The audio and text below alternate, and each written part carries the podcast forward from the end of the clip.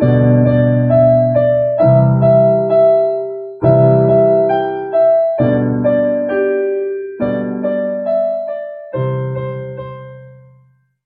宝贝，欢迎来到星期三故事屋。我是贝贝阿姨。宝贝，上个星期我们讲到耶路撒冷来的祭司们锲而不舍地问着施洗约翰，他究竟是谁？那么今天我们也来看看这个故事的主角。耶稣是谁吧。一样的，故事的开始前，我们要先为今天所拥有的献上感谢。阿姨要感谢社区里面的管理员叔叔，他每天都仔细的检查每一个进入社区的人，保护好社区里的每一个人。也要感谢三明书局股份有限公司。还有作者王明星同意阿姨在网络上念读这一本好书。接下来我们就准备要进入故事喽。约翰的答案对祭司来说不痛不痒，但是传到拿撒勒时，耶稣的心啊却猛地一震。他知道他的时候到了，把木匠的工具收拾干净，交给弟弟。整理了简单的行囊，耶稣向母亲告别。玛利亚站在家门口，望着耶稣远去的身影，眼泪不禁流下来。她早知道会有这一天的到来，虽然知道不应该，但私下总盼着这一天不会真的来到。这个孩子是他为上帝生养的，时候到了，本就该还给上帝。只是做妈妈的实在无法这么洒脱。她知道她的孩子将要遭到许多的攻击和迫害，承受许多的委屈和痛苦，而她再也不能像孩子小的时候那样保护他，甚至于连帮一点忙都无能为力。哦，主啊！玛利亚不禁闭起眼睛。泪流满面的向天祈求，求你与他同在，保护他，眷顾他。当他以你的事为重时，让他也懂得保护自己。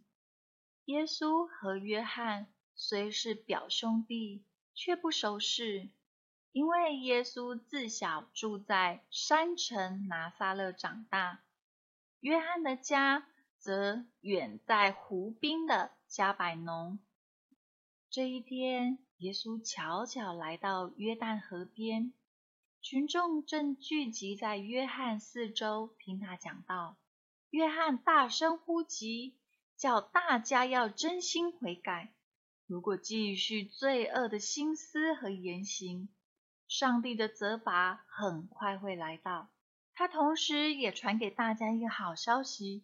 那位伟大的救主快要来了，我在这里传悔改的道，就是为那等候已久、神所应许的王做准备。约翰慷慨激昂的声音突然戛然而止，不知何时，耶稣已经安静地走到他的面前。约翰内在敏锐的圣灵马上让他明白，面前的耶稣。就是他所期盼的那一位，请你为我施洗。耶稣说：“不不不！”约翰连忙推却：“是我应当受你的洗才对，怎么反而是你受我的洗呢？”耶稣回答说：“你就为我这么做吧。于理于法该尽的义务，我们尽力做才是合宜。耶稣是神，也是人。”如果一般人都由祭司或先知施洗，他也不要例外。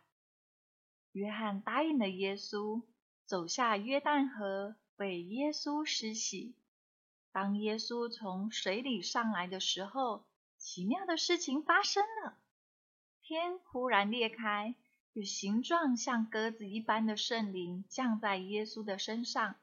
又有一道声音从天上传来：“这是我的爱子，是我所喜悦的。”约翰向人做见证说：“神曾对我说，你们看见圣灵下来降在谁身上，谁就是那位要用圣灵施洗的主。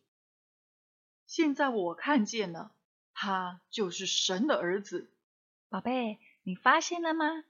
耶稣是一位非常谨守本分的人哟。他知道自己的时候到了，应该去找施洗约翰时，他把木匠的工作完整的转交给弟弟，而不是丢着就跑。施洗的时候也是一样，都遵守该尽的义务。那么，我们也一起来祷告，向耶稣学习吧。